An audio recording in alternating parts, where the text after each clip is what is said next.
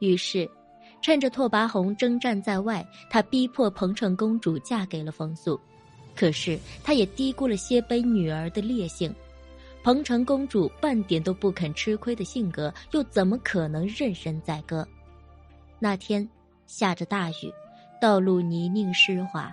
彭城公主带着人连夜赶到了北魏军队驻扎的玄姑，看着出现在自己的面前狼狈不堪的妹妹，拓跋宏吓了一跳。他以为是皇宫里出了什么大事，其实这已经就是大事了。彭城公主一股脑儿的说出，不仅是冯润对她的逼婚，还有那同假宦官高菩萨的祸乱后宫。有些事情从别人的口中说出来，总会又严重几分。拓跋宏听了彭城公主的话，呆呆坐着，一言不发。如果彭城公主知道这对拓跋宏的打击是这样的大，她也许会选择不说。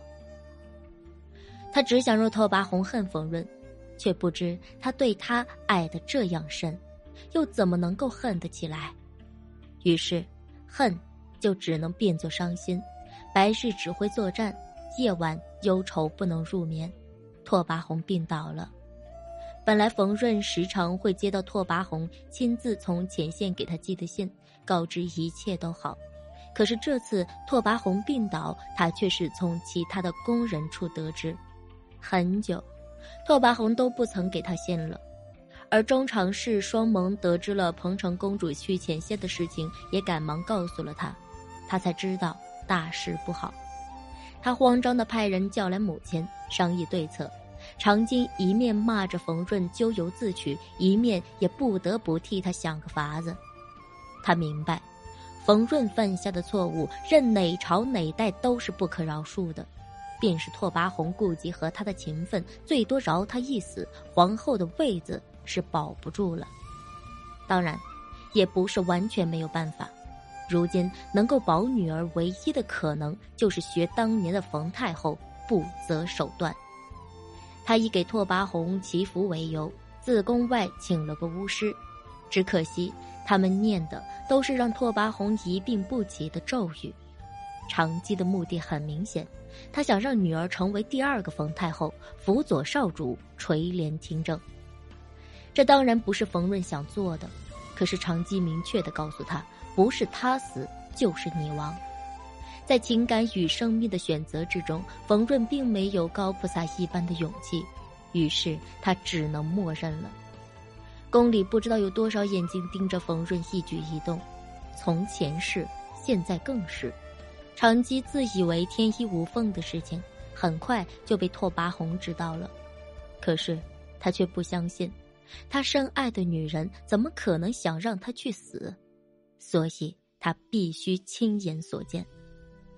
回到洛阳，拓跋宏派人抓了双蒙和高菩萨，亲自审问他们。他多么希望听到两个人是喊冤，说那只是一场玩笑。然而事实就是事实，双蒙和高菩萨根本没有隐瞒的胆量。多日不见的拓跋宏沧桑、憔悴、绝望，所有本不可能在他的脸上出现的情绪，全部都凸显了出来。冯润低着头，不敢说一句话，他只想他能够痛哭责骂他一顿，可是他径直走到窗边，望向屋外，不说一个字。时间仿佛凝滞在那一段令人窒息的悄无声息里，不知过了多久，冯润才听到他轻声说了一句：“为什么？”简单的三个字，他却是痛苦疑惑了许多时候才问得出来，而且他也知道他根本就回答不了，于是他只能不断的折磨的自问着，他得到的唯一答案是，他在还债。他曾经远离他八年里，他付出的思念与期待，除了那一句“为什么”，那一天他没有再同他多说一句话。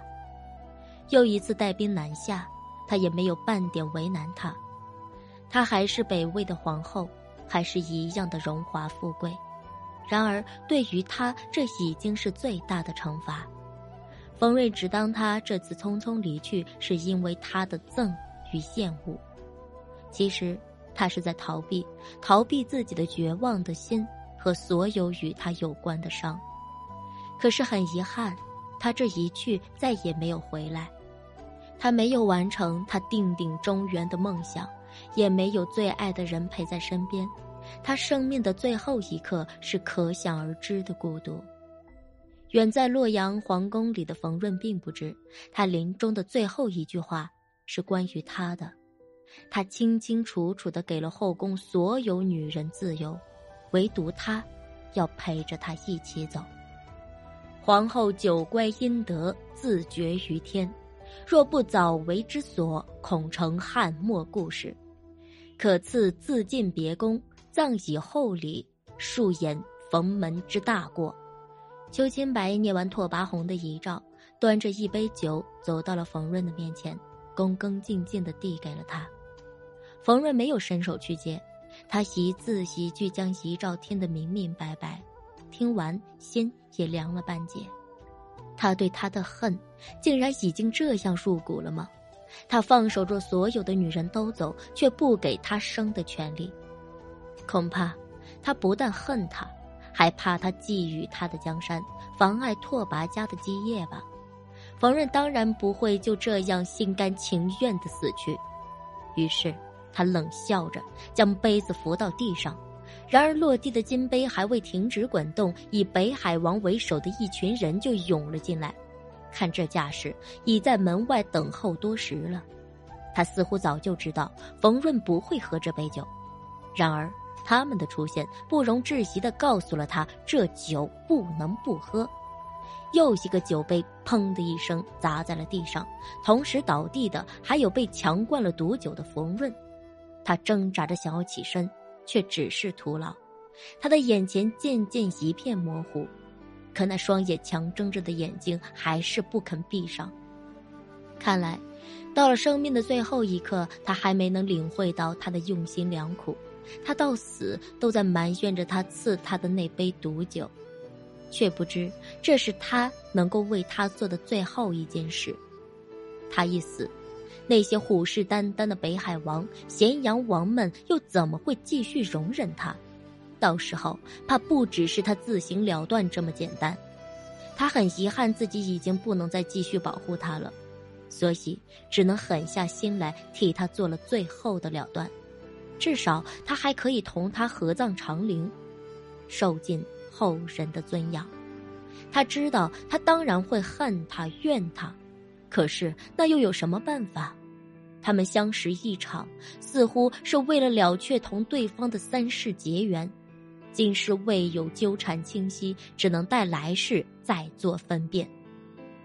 都道悲欢皆关情，可是每每叙说到这一段，总让人疼痛的欲说还休。好在时光的线缝里，已窥不到一别经年的忧伤过往，触不到心底那触目惊心的伤痕。那么，还是假装。视而不见吧，毕竟以爱为名，是什么都可以原谅的。